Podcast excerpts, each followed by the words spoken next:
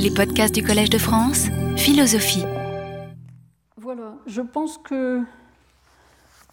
Alors, quelle est, la philosophie d'arrière-plan de Vernadsky, si on peut penser qu'il en a une Mais c'est vraiment quelqu'un de très empirique. hein. La philosophie d'arrière-plan, c'est que la vie sur la Terre est une combinaison matière-énergie. Ça, c'est une banalité. C'est une combinaison cosmique. C'est une banalité aussi. Est-ce qu'on peut réduire la pensée, la réflexion dont le roi a dû entretenir Vernadsky, hein, l'esprit? Est-ce qu'on peut réduire l'esprit soit à l'énergie, soit à la matière? Il pense que non. Il pense qu'il faut un troisième référent, mais ce troisième référent, il le, perçoit plutôt comme thermodynamique ou que- quelque chose comme ça, informationnel. Chercher du côté de l'information et de la thermodynamique. Et il fait une allusion aux travaux de Lotka, c'est la dernière euh, citation que je vous ai donnée de lui. La pensée n'est pas une forme d'énergie, dit-il. Alors comment est-ce que la pensée peut changer les processus matériels? Cette question n'a pas encore été résolue.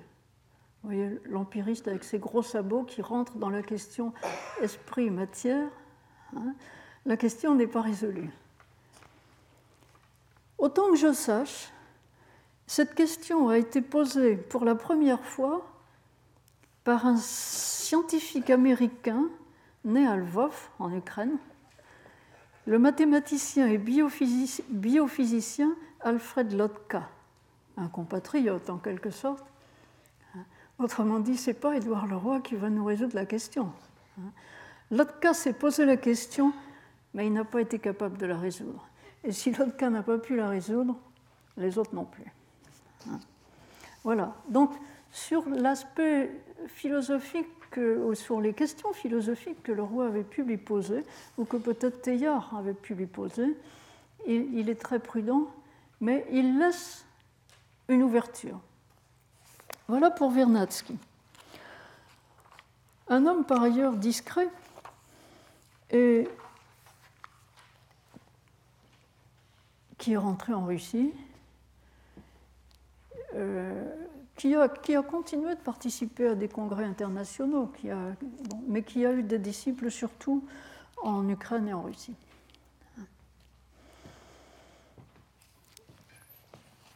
Néanmoins, on trouve des traces au milieu du XXe siècle de la fécondité de la pensée de Vernadsky à travers un colloque de l'UNESCO qui s'est réuni en 1968. Ça n'a pas fait grande tempête dans vos esprits parce que vous étiez occupé à autre chose. Si vous étiez à Paris en 1968, j'aborde mon second point ici. L'UNESCO, en septembre 1968, a réuni un très gros colloque 238 délégués de 63 pays membres et un grand nombre d'experts pour cette conférence sur les fondements scientifiques d'un usage rationnel et d'une sage gestion des ressources de la biosphère. Tout un programme.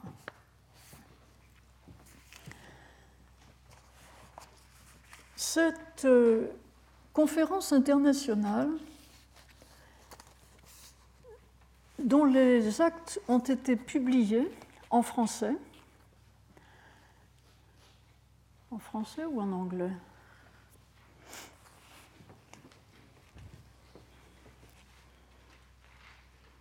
En anglais.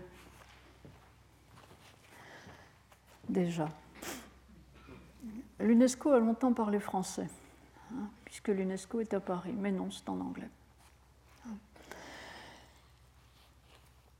Cette grande conférence a commencé par s'assurer d'un consensus sur la définition de la biosphère, puisqu'il était question d'une gestion des ressources de la biosphère. Et la définition de la biosphère sur laquelle les, participants à la conférence se sont mis d'accord, c'est ce que je vous ai donné en première citation.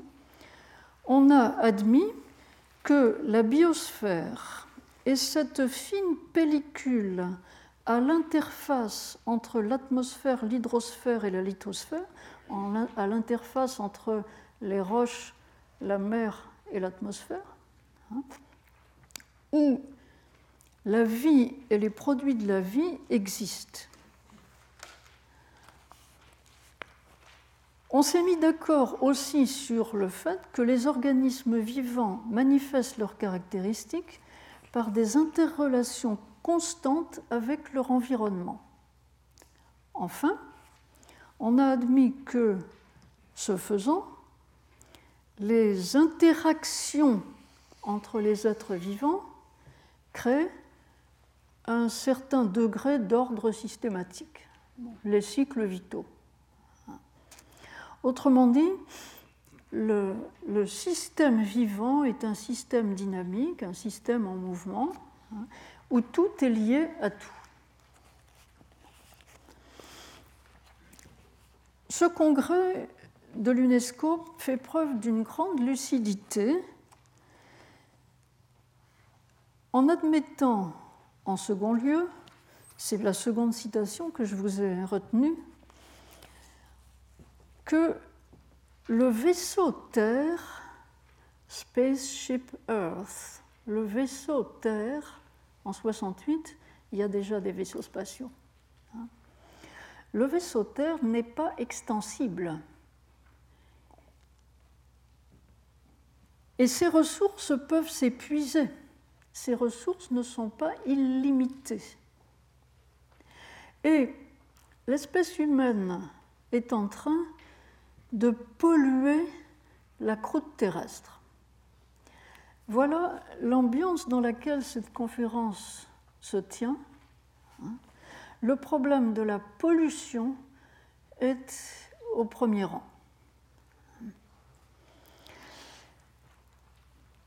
Cela dit, la conférence manifeste une grande confiance dans l'ingéniosité humaine qui permettra de résoudre les problèmes, un, de ressources limitées et deux, de pollution.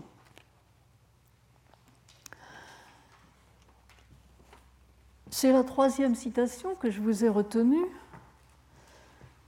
L'homme, je lis, l'homme n'est aucunement sans pouvoir à l'égard des possibilités de restaurer et d'accroître la productivité et les récoltes, accroître la productivité, le mythe de la croissance est en pleine floraison.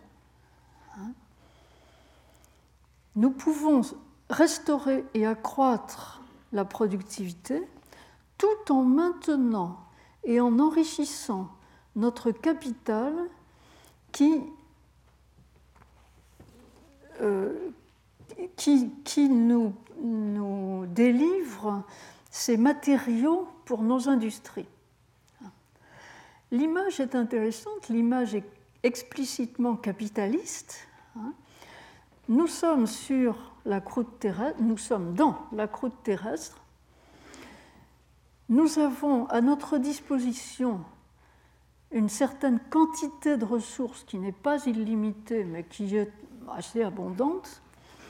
Et nous sommes assez ingénieux pour conserver le capital que ces ressources représentent tout en lui faisant produire plus.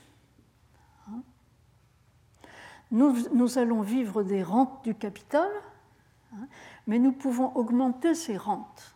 Hein, et nous serons soigneux pour maintenir le capital. Il y a tout de même l'ébauche d'un problème là. Le capital, les ressources ne sont pas illimités et en même temps, nous pouvons augmenter les ressources de façon apparemment illimitée. Nous pouvons euh, augmenter les, revenus, si j'ose dire. Les thèmes qu'on voit émerger dans cette euh, grande conférence de l'UNESCO, c'est d'une part, il faut protéger la diversité, parce que la diversité végétale et animale est une source de stabilité de la biosphère. Ça, c'est une argumentation intéressante hein, qui est devenue familière aujourd'hui, hein, mais qui n'était pas évidente à cette époque. Hein. Si on se met à cultiver une seule espèce de pomme de terre, on s'expose à une, catastrophe le jour où un, un contaminant euh, pourrira la récolte. Il faut avoir d'autres espèces de pommes de terre pour pouvoir prendre la d'autres espèces qui ne soient pas attaquées par ce contaminant. Donc, la diversité est un bien en soi. Elle nous protège contre des aléas. Deuxième thème, bien mis en valeur au cours de cette conférence, celui de la solidarité de l'homme avec son environnement, de la solidarité de l'homme avec l'ensemble de la nature vivante. Enfin, troisième thème qui apparaît de façon assez saugrenue, hein, je vous ai tiré un, texte, c'est mon dernier texte concernant le colloque de l'UNESCO, qui souligne l'importance de la diversité, le, lien de l'homme et de son environnement, et qui se termine en disant euh, écologiquement, l'homme est, est, parti de l'environnement, ce qui implique que la survie, ce qui implique non seulement la survie du système, mais sa capacité à évoluer dans une direction désirable, de telle sorte que l'homme puisse aussi évoluer il faut laisser la possibilité d'une évolution. Euh, est-ce qu'il faut lire entre les lignes? Il faut laisser la possibilité de la, croissance, Je pense que oui. Euh, mais la fin, de, ce, de ce petit texte est intéressante. Devenir est au moins aussi important que être pour l'homme. Être, c'est bien, mais on s'ennuie si ça continue tout le temps pareil. Donc il faut laisser à l'homme la possibilité de changer. Donc ne pas stéréotyper les, méthodes. Ce colloque de l'UNESCO, qui donc a été publié et dont les actes ont été distribués dans euh, autant de pays qu'il y avait de pays représentés, c'est-à-dire très largement dans le monde, hein, marque une époque euh, importante car les idées écologiques sont clairement présentes. Hein, les idées auxquelles nous résistons encore à l'heure actuelle sont clairement présentes dès 68. Hein. On continuera à dire la croissance, la croissance, la croissance, mais il y a déjà dans ce colloque de l'UNESCO tout ce qu'il faut pour euh, mettre la pédale douce sur la croissance. Hein. Les ressources sont limitées, nous vivons sur les rentes du capital, etc. Dans les années 70, peu après la tenue de ce grand colloque, quelques petits signes apparaissent d'une prise de conscience plus angoissée de l'avenir de la biosphère. Alors que, au cours de ce colloque de l'UNESCO, on voit un certain nombre de problèmes, mais d'une façon sereine, et en pensant qu'on va arriver à les gérer, une inquiétude et même une culpabilité se fait jour dans les années suivantes. J'en veux pour preuve d'abord cet article, c'est un numéro spécial de Scientific American, dans lequel on trouve un article de Hutchinson. Hutchinson est un, Anglais qui est devenu américain. C'est assez étonnant. Il est né à Cambridge, il a émigré aux États-Unis, il a pris la nationalité américaine, il a fait toute sa carrière à Yale, à l'université, 40 ans d'enseignement à Yale, et il est retourné en Angleterre pour sa retraite. Euh, c'est un zoologiste qui était spécialisé dans l'étude des lacs et des petits animaux qui vivent dans les lacs.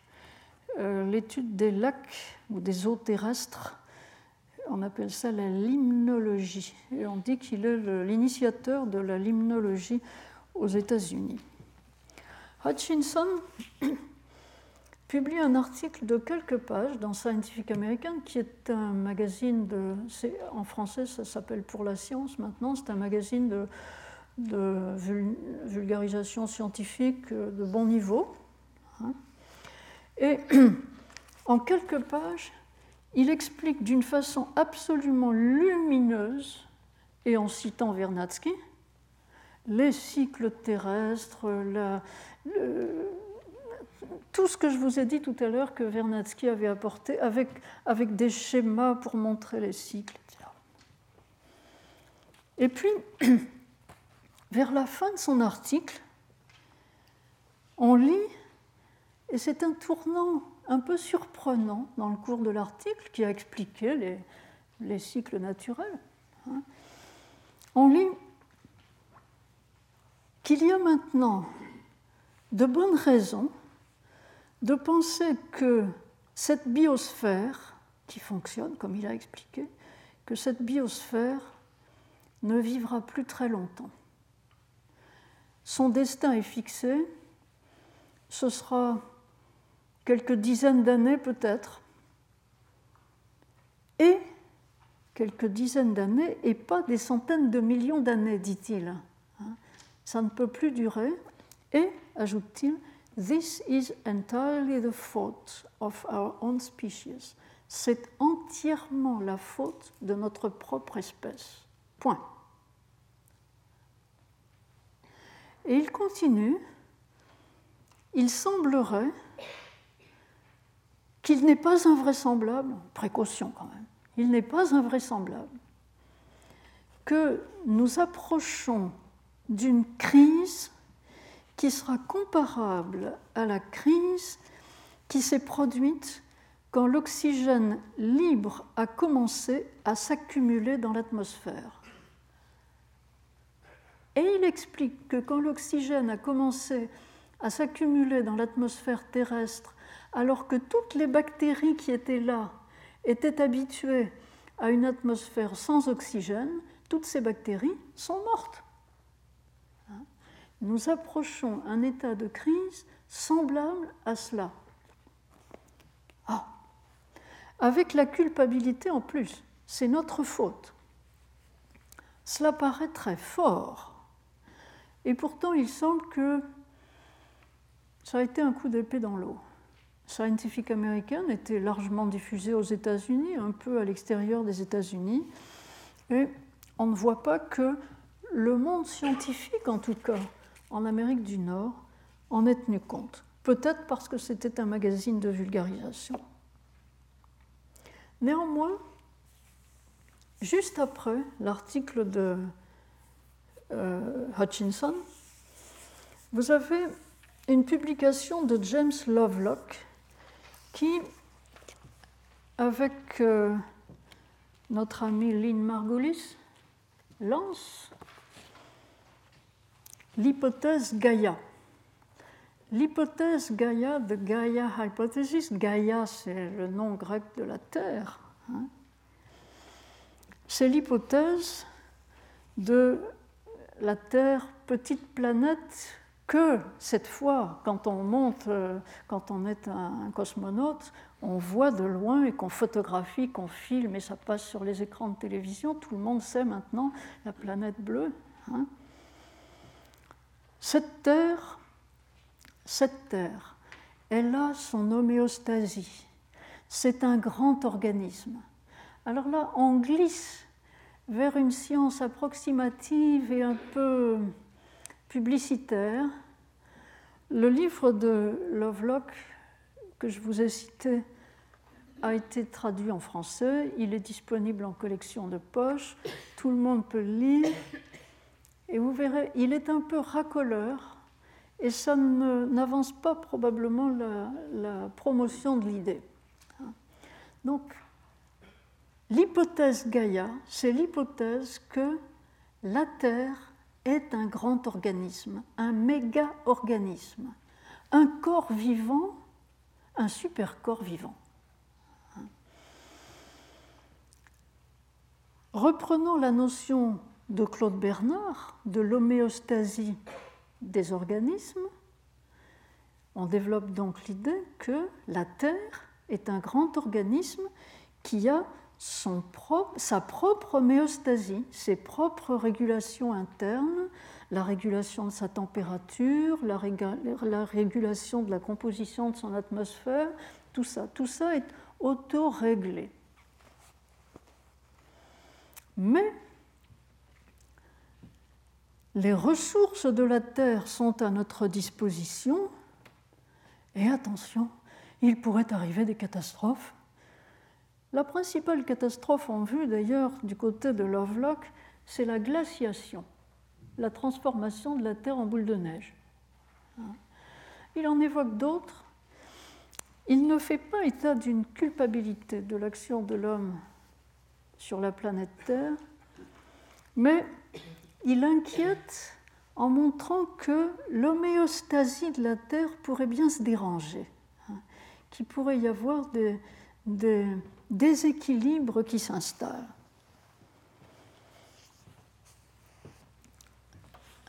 Un peu plus tard dans le XXe siècle, je note qu'un savant hollandais du nom de Peter Westbroek est invité au Collège de France pour faire un cours d'une année sur une chaire européenne. Ce Peter Westbroek fait une leçon inaugurale devant ses collègues.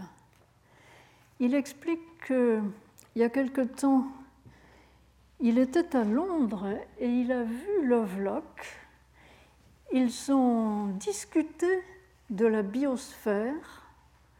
Ils ont monté un projet de recherche ensemble. Et Westbrook, dans sa leçon inaugurale, et probablement dans la suite de ses cours au Collège de France, en 1998 ou 17, 16, 96, Westbrook explique son projet de recherche qui est tout à fait intéressant. Il euh, étudie une petite, euh, une petite algue qui s'appelle Emiliana, euh, qui est une algue qui forme, qui excrète constamment du calcium et qui forme sur sa peau, enfin à la surface de son organisme, des petites boules de calcium. Et cette formation de calcaire dégage du gaz carbonique. Donc, c'est une petite algue qui produit du CO2. On commence à parler du danger de l'accumulation du CO2 dans l'atmosphère et de l'effet de serre. Hein. Donc, l'intérêt que Westbrook porte à cette petite algue, c'est que en même temps, elle produit des substances organiques qu'elle dépose dans son milieu marin et qui absorbent du CO2. Et il veut voir s'il y a un équilibre entre la production et la consommation de CO2, de telle sorte que ça serait neutre en ce qui concerne l'effet de serre. C'est une idée un petit peu euh, comme l'idée d'homéostasie. Hein. Il y a un équilibre, peut-être.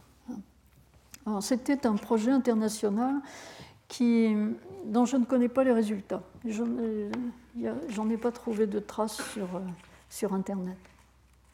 Il doit être terminé. Voilà pour l'avancement des idées au cours du XXe siècle et j'en arrive à mon troisième point, le point maintenant.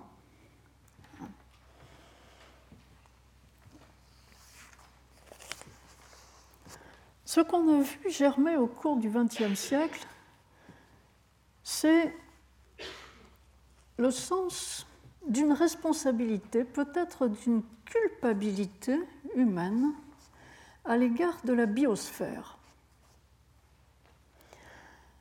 Un philosophe, Hans Jonas, a écrit un livre qui s'appelle Le principe responsabilité, dans lequel il mentionne ce problème de la biosphère et de ce que l'être humain doit à la biosphère, à sa biosphère. J'ai été étonné de me rendre compte du point jusqu'où Jonas allait dans l'idée qu'il faut que nous renversions la vapeur. Et je vous ai, tiré euh, ce premier texte donc, du livre Le principe responsabilité. Jonas dit ceci. Il n'est plus insensé de se demander si l'état de la biosphère dans sa totalité et dans ses parties qui sont maintenant soumises à notre pouvoir n'est pas devenu, de fait, un bien confié à l'homme et qui a quelque chose comme une prétention morale à notre égard, non seulement pour notre propre bien, mais également pour son propre bien et de son propre droit. Si c'était le cas, cela réclamerait une révision non négligeable des fondements de l'éthique. Aucune éthique du passé, religion mise à part, ne nous a préparés à ce rôle de chargé d'affaires. L'homme est devenu le chargé d'affaires de la biosphère.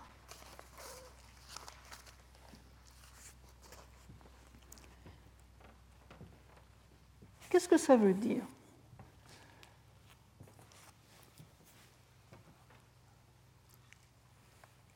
On sait que Jonas a très tôt attiré l'attention sur l'excès d'usage des technologies que fait l'humanité dans la seconde partie du XXe siècle. Il y a un engouement humain pour l'usage de technologies, même inutiles. Par exemple, on prend des médicaments à tout bout de champ pour ceci, pour cela, pour se sentir mieux, pour ce monde. Et Jonas est, disons, un peu technophobe. Hein. Il n'y a pas que ça. Ce que Jonas nous dit ici, c'est que jusqu'ici, la morale humaine a toujours été une morale pour le bien de l'homme.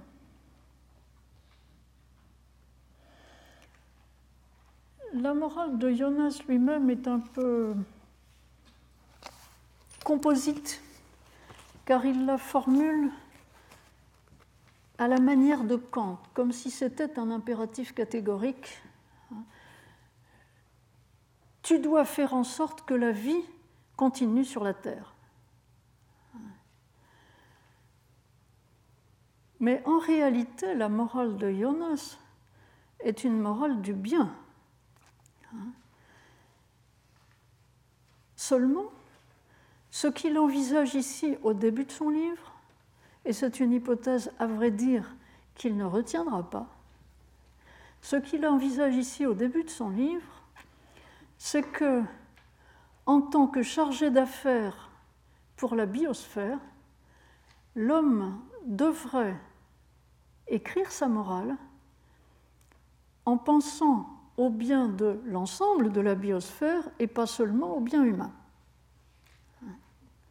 Les devoirs de l'homme ou les, bonnes actions de l'homme devraient viser le bien de l'ensemble de la biosphère. Peut-être.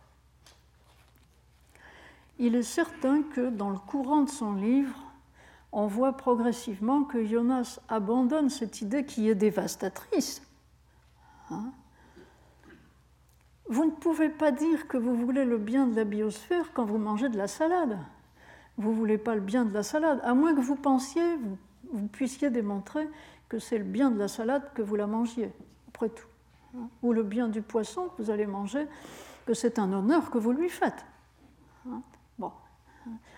Mais tout de même, c'est une réorientation radicale de la morale quand on dit que l'homme doit faire le bien de l'ensemble de la biosphère. Mais il y a tout de même chez Jonas l'idée claire que nous sommes solidaires de cette biosphère et que la survie de l'homme sur la Terre n'est possible que si la biosphère est en bonne santé. Donc nous devons nous soucier du bien-être de cette biosphère dans son ensemble. Néanmoins, dans, ces diverses formulations de son impératif, Jonas finit par dire Tu dois agir de telle sorte que la vie humaine puisse continuer sur la terre. Cela, bien sûr, entraîne la nécessité de bien s'occuper de la biosphère pour que l'homme puisse y vivre confortablement. Hein. Mais cela perpétue la notion que l'ensemble de la biosphère en dehors de l'homme est une ressource que l'homme est apte à exploiter.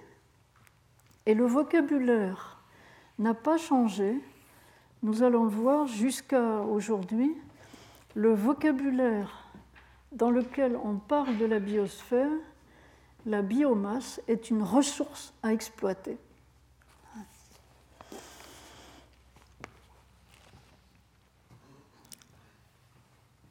Tout de même, restons dans la perspective de Jonas. Nous devons réfléchir à une transformation de notre éthique.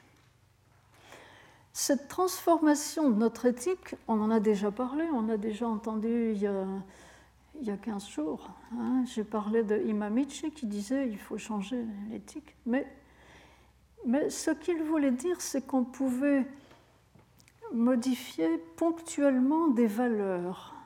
Hein. Tandis que cette fois, il s'agit de réorienter l'ensemble de la philosophie morale dans une autre direction, hein. le bien de l'ensemble de la biosphère. Gardons ça à l'horizon et voyons si le cours, des, choses va dans ce sens. Euh, un événement extraordinaire se produit à la fin du XXe siècle je l'ai signalé tout à l'heure, Vernadsky est publié en langue anglaise euh, et ça donne lieu à une espèce de cérémonial. Euh, on a redécouvert, alors dans ce livre, vous avez la, une petite préface de Lynn Margulis, vous avez une introduction qui explique que Kuhn a parlé des révolutions scientifiques, mais Kuhn a aussi expliqué qu'il y a des révolutions qui ne se voient pas, mais qu'on ne décèle qu'après coup.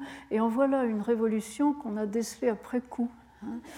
Puis euh, le texte de Vernadsky est publié avec des notes. Euh, tout le long de la page est partagée en deux colonnes. Il y a le texte de Vernadsky, puis toutes les notes qu'on a ajoutées pour euh, expliquer ce qu'il a voulu dire, donner des références, euh, voir ce qui va dans le même sens ou pas.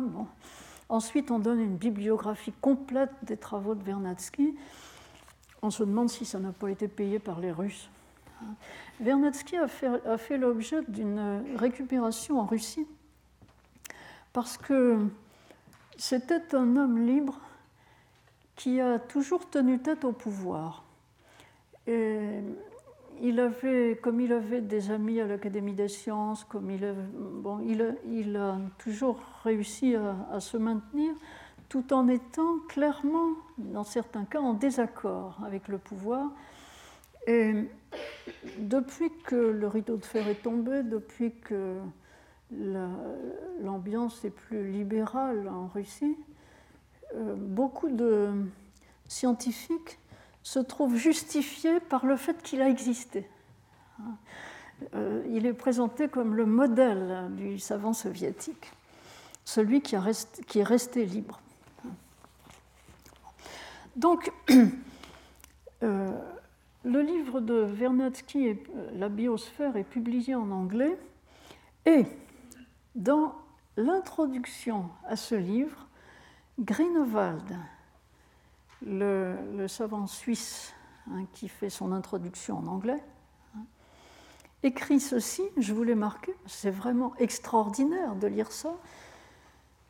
Euh, un cercle intellectuel de plus en plus large considère le livre de Vernadsky, La biosphère, comme un classique de la pensée scientifique à un niveau égal au livre de Darwin, L'origine des espèces.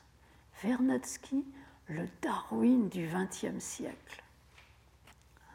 Quel revirement C'est extraordinaire. Bon. Il n'est pas sûr que cela ait eu un très grand écho dans les milieux scientifiques, mais tout de même, cela montre la montée d'une ambiance. Cette ambiance on l'aperçoit par exemple dans ce, livre, ce collectif publié par l'Académie des sciences en 2003, intitulé Exploitation et surexploitation des ressources marines vivantes. Je vous ai ici sorti un petit passage de ce livre qui est un passage étonnant dans un livre scientifique. On lit ceci, l'histoire de la chasse aux grands cétacés est un excellent exemple de l'ingéniosité et de l'habileté technique de l'homme à exploiter une richesse naturelle, en même temps qu'un déplorable exemple, jugement moral, de l'aveuglement et de l'avidité, encore jugement moral, de ceux qui ont délibérément choisi de sacrifier le long terme aux profits immédiats, avec le risque interférence de l'économie dans la, dans la, science des mers, hein. avec le risque très réel de conduire à l'extinction totale des espèces emblématiques dont les matières premières sont toutes remplacées aujourd'hui par des produits synthétiques moins chers et souvent de meilleure qualité on a fait la chasse à la baleine. On a pratiquement mené les baleines à extinction, pas seulement les baleines, les autres. On n'appréciait pas seulement cette ressource qu'est leur viande, on appréciait surtout leur huile, qui a servi dans l'industrie. Et maintenant, on fait des huiles minérales qui sont mieux et on a tué les baleines. Et on n'arrive pas à persuader les Japonais d'arrêter la chasse à la baleine. Il n'y en a plus et on continue à les chercher. Il est vrai que ce livre de l'Académie des sciences françaises souligne que la pêche à la baleine ou au cétacé a donné lieu à la construction de d'instruments technologiques capables de tuer six fois l'ensemble des baleines vivantes. La puissance de pêche était extraordinaire. Elle a été utilisée à fond, on a ruiné la ressource, et on continue d'appeler les baleines des ressources. Ça continue à être au service de l'homme. Pourquoi pas? Mais je trouve que le vocabulaire dans lequel ce texte présumé scientifique est écrit est un peu inquiétant. Un vocabulaire qui mêle Alors qu'on emploie le terme ressources en ce qui, en ce qui concerne la pêche, bon, peut-être. C'est la manière Vernadsky. Mais Vernadsky parle quantitativement aussi de la masse de la biomasse humaine. Au moins, il est égalitaire. Mais qu'on porte un jugement moral alors qu'on est un simple scientifique, bon, c'est une intrusion.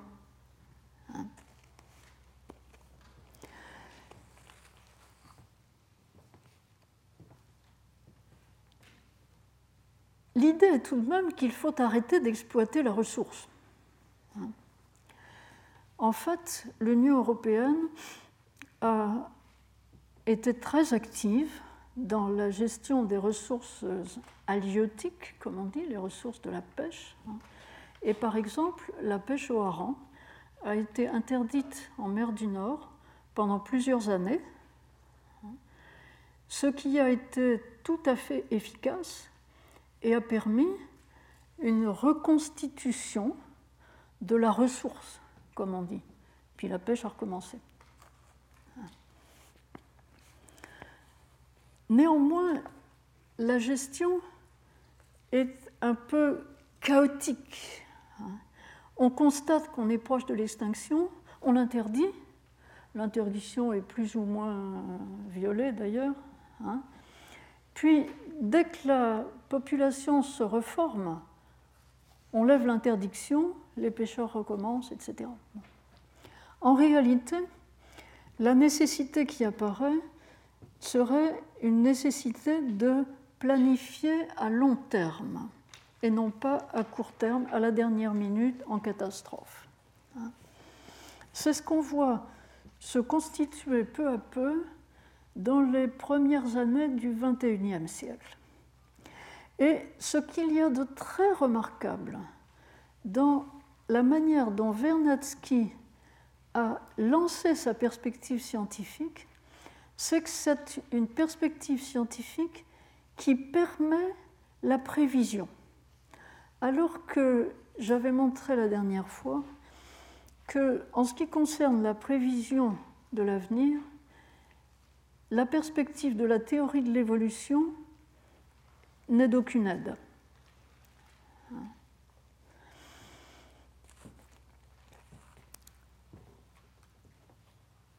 Un grand nombre d'organismes internationaux, sous l'égide de l'Organisation des Nations Unies ou sous l'égide de l'UNESCO, sont actuellement en train de travailler à la prévision à moyen ou long terme et à l'établissement de, standards qui permettraient de gérer la ressource. Probablement, la plus remarquable de ces tentatives est celle du GIEC, le groupe intergouvernemental pour l'évolution du climat. IPCC en anglais.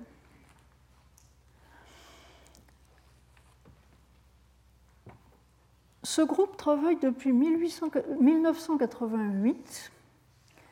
Il a été mis en place par deux organismes internationaux et maintenant il est sous l'égide des Nations Unies. C'est un groupe très important numériquement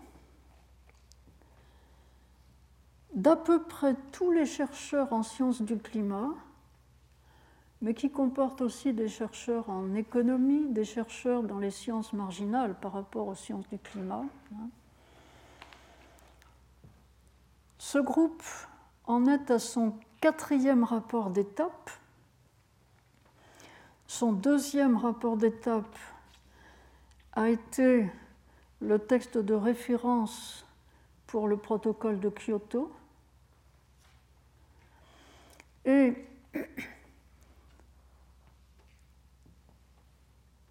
La manière de travailler de ce groupe sert de modèle actuellement à la formation d'autres groupes semblables ou plus ou moins semblables dans d'autres domaines.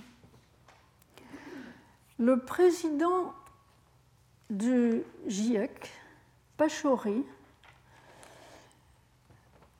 a expliqué lui-même ce qui lui paraît intéressant dans l'entreprise GIEC. Je vous ai cité ici l'un de ces textes qui est euh, sur Internet et qui est dans le, le rapport d'étape de 2004. Il nous dit, M. Pachori, que c'est l'éthos et la culture de travail et les procédures et les règles établies par le GIEC, IPCC, qui lui ont donné d'assurer la pleine qualité euh, de la, la, pleine qualité et la pertinence politique du travail qu'il fait, tout en adhérant scrupuleusement à un haut niveau d'objectivité et de crédibilité dans tout ce qu'il produit. Alors, j'essaie de commenter ce petit, ce, petit aveu du président Pachori.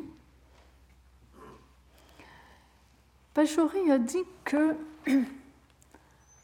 au cours des années qu'il s'est mis à travailler, puisqu'il travaille depuis 1988, le GIEC a pris une personnalité.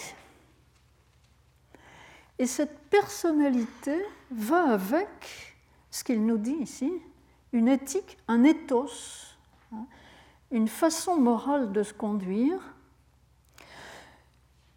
une manière de travailler et des règles de fonctionnement. Le GIEC a toujours mis en avant que les scientifiques qui travaillent dans ce cadre ne sont pas payés, ne sont pas payés pour, c'est bénévole. S'agissant d'un groupe intergouvernemental, ces scientifiques ont l'appui de leur pays et lorsqu'un scientifique est délégué au GIEC, le pays, alors il y a toujours pour un pays développé un pays en voie de développement. Et le pays développé, lorsqu'il envoie un représentant, s'engage à fournir le substrat technique, c'est-à-dire un support de, de, personnes qui vont assurer le courant du travail. Ceux-là sont payés, pas les scientifiques. Alors, les procédures et les règles sont une certaine division du travail. Il y a trois groupes de travail, trois grands groupes de travail, qui font chacun une partie de rapport pour les rapports d'étape. Un groupe de travail qui étudie le phénomène du changement climatique, l'effet de serre, tout ça. Euh, un groupe de travail qui étudie l'impact du changement climatique et un groupe de travail qui étudie les mesures qu'on pourrait prendre pour corriger le changement climatique. Le GIEC s'est engagé à éclairer les politiques, car on en est venu à penser qu'il faut prendre des mesures. Le GIEC s'est aussi engagé à ne jamais conseiller une politique. Le GIEC est neutre. Le GIEC dit voilà quels sont les faits, voilà ce qu'on peut faire, voilà l'impact, voilà ce qu'on peut faire, et vous décidez. La décision est entièrement du côté des politiques, ce qui pose des tas de problèmes d'ailleurs. D'abord un problème de compréhension des rapports, ce qui a amené le GIEC à faire à chaque fois un rapport scientifique complet, puis une présentation abrégée pour les décideurs. C'est un excellent travail, vous pouvez, tout est sur Internet. La transparence est totale. La manière de travailler, de travailler à plusieurs centaines de personnes tout de même, la manière de travailler et que pour chaque euh, rapport d'étape, ils font un premier jet qui est confié à un petit groupe. Ce premier jet est relu et critiqué plus largement par un plus large groupe de personnes. Et le texte est alors mis à la disposition de tous les chercheurs du monde pour qu'ils envoient des corrections, des remarques. Des... Et le rapport n'est finalisé qu'après toute cette procédure de tamisage, de correction par toute personne intéressée ou toute personne compétente.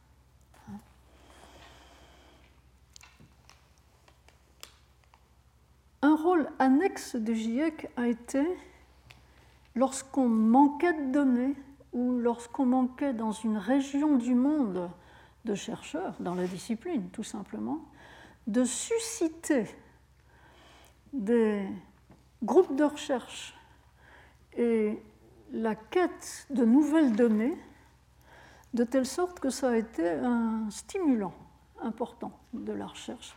Mais surtout, les chercheurs,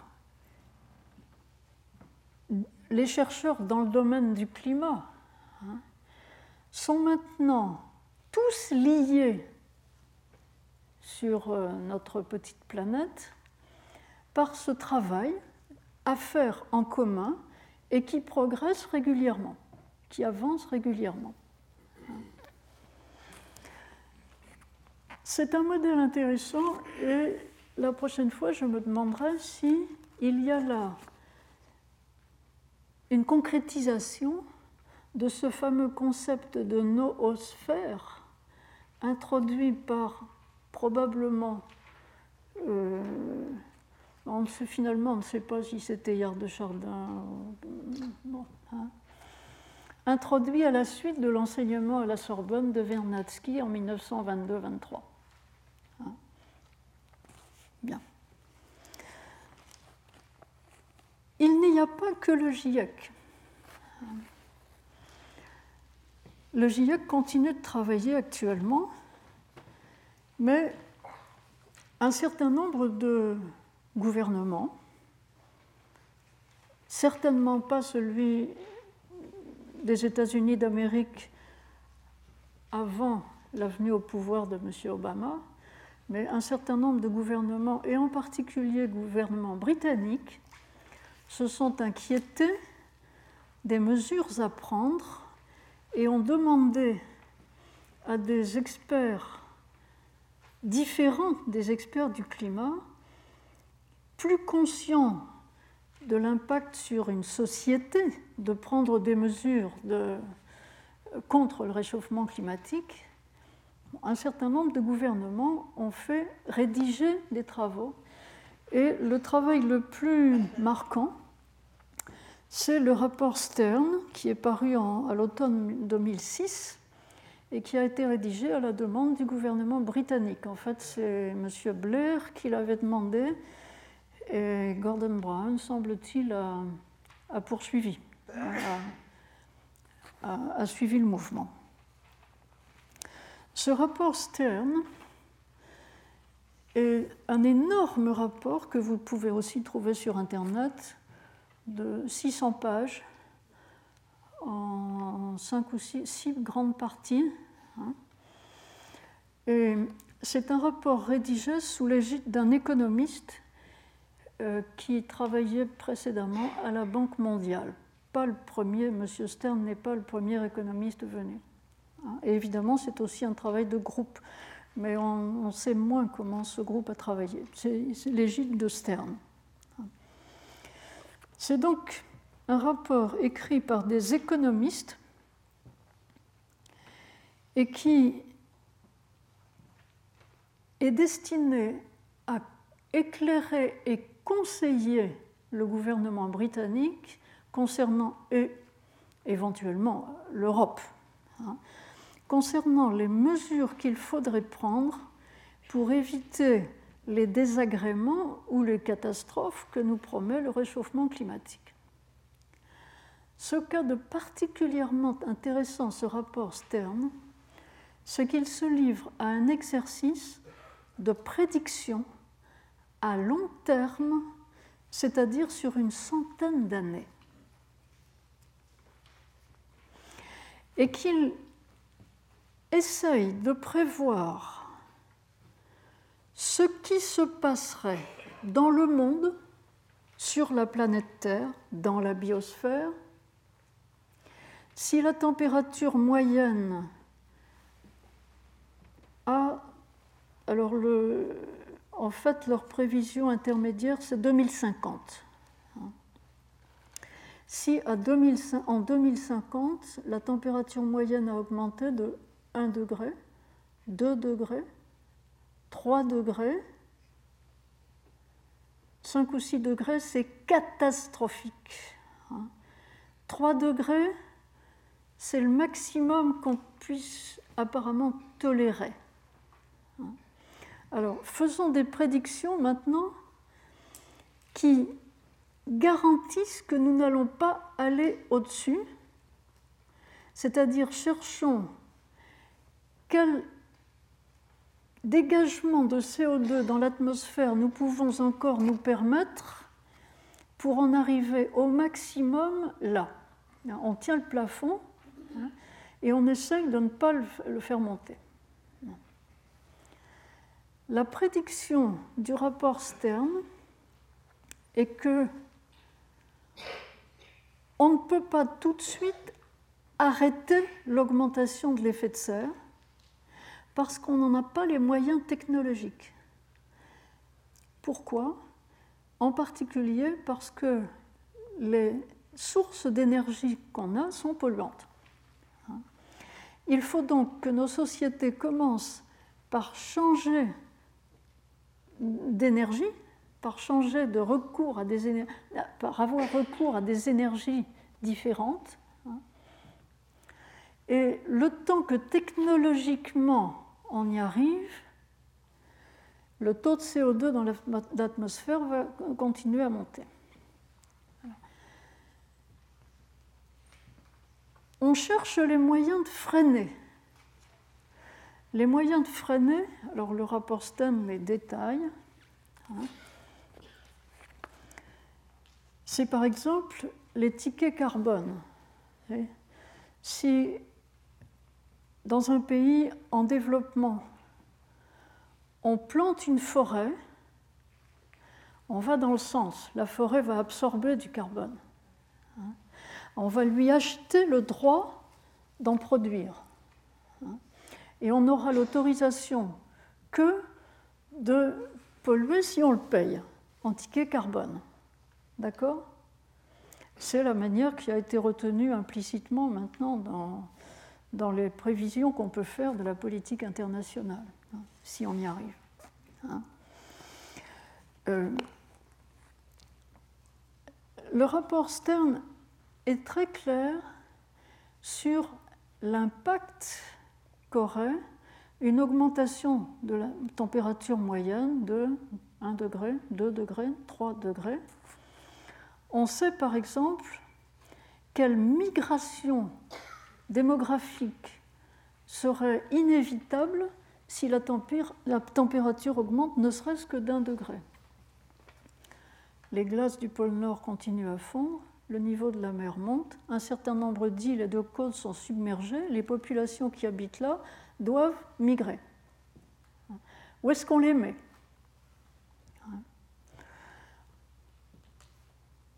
Autre prévision, on peut prévoir les dégâts des augmentations de température sur la santé, le nombre de morts par des inondations,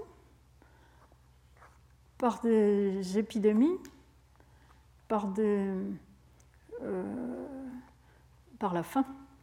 La sécheresse peut entraîner des famines et donc des morts. Tout ça, le rapport Sten essaye de le tenir ensemble et d'avoir une prédiction globale de l'évolution prévisible de notre biosphère pour telle température, plafond, telle température, plafond. Hein. Et il tient compte de tous les impacts possibles de l'augmentation de la température et de l'effet de serre, hein, y compris les effets politiques, c'est-à-dire les, troubles politiques, les, grèves, les révoltes, les... Hein. Euh, le rapport Stern est très limpide sur l'inégalité causée par l'augmentation globale de la température. Ce sont les pays les moins développés qui souffriront le plus et avant les pays développés. C'est ce que dit la première citation que je vous ai donnée. Et quant à la seconde, elle résume euh, en partie la visée de, euh, de ce morceau du rapport Stern qui essaye d'énoncer les conditions d'une stabilisation de la biosphère à une température moyenne d'au plus, plus 3 degrés par rapport à maintenant. Ce, cette projection est impressionnante quand on réalise ce qu'elle implique, car pour stabiliser la biosphère à un niveau tout de même beaucoup plus inconfortable que ce qu'il est actuellement, hein, il faut qu'on consente. Alors, euh, le rapport Stern dit ça ne nous coûtera pas cher.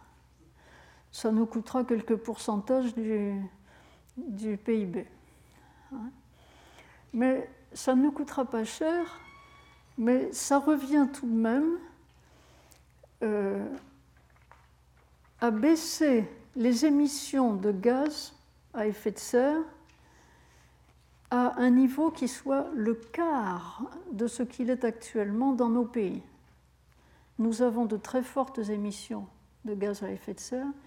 Nous devons les diminuer au quart de ce qu'elles sont maintenant. Ah, euh, n'achetez plus de voitures. Hein. et pas seulement les voitures. Euh, cela signifie une récession globale. On est entré en récession, mais ce sera là une récession contrôlée. Si encore, si encore on réussit à se mettre tous d'accord pour le faire. Car, énonce le rapport Stern, si on ne fait rien, si on ne fait rien, ne rien faire dans les termes du rapport Stern, c'est le business as usual, c'est la position BAU, business as usual.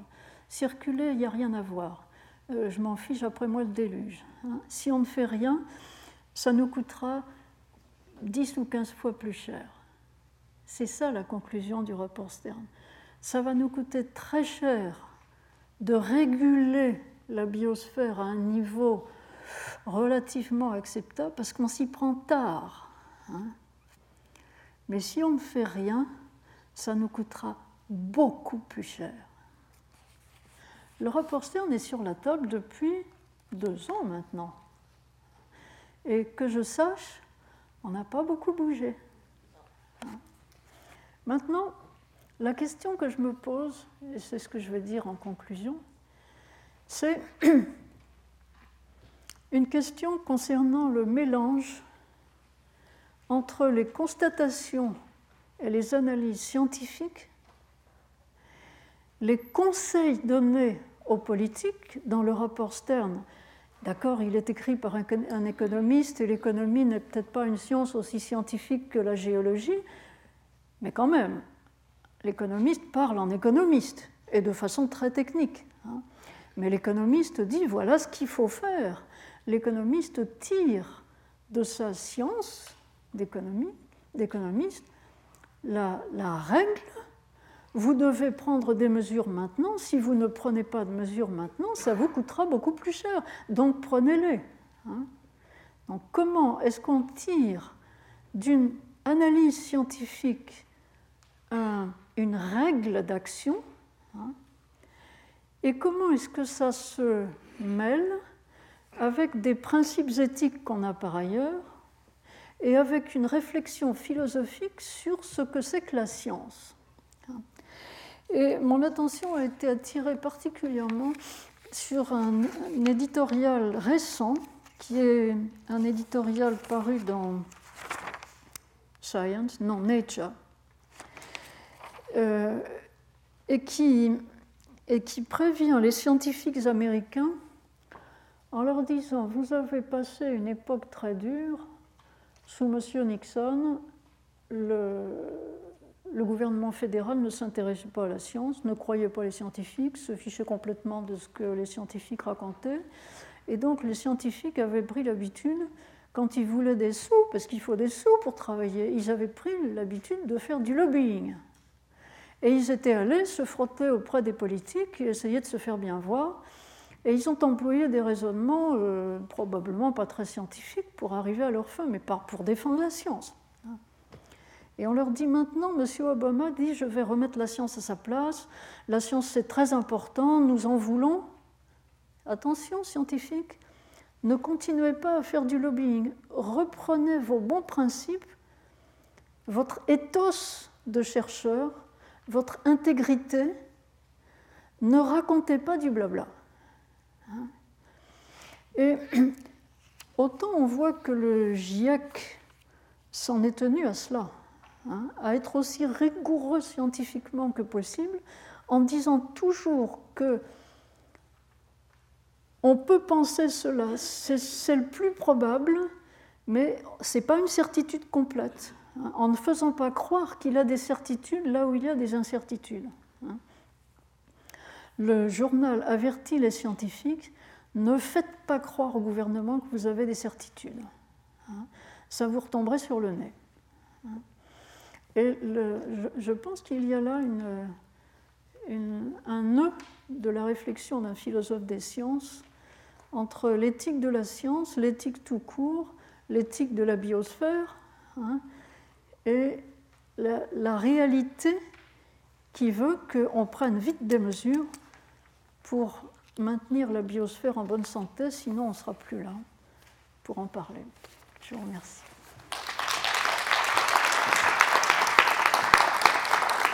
Retrouvez tous les podcasts du Collège de France sur www.collège-de-france.fr.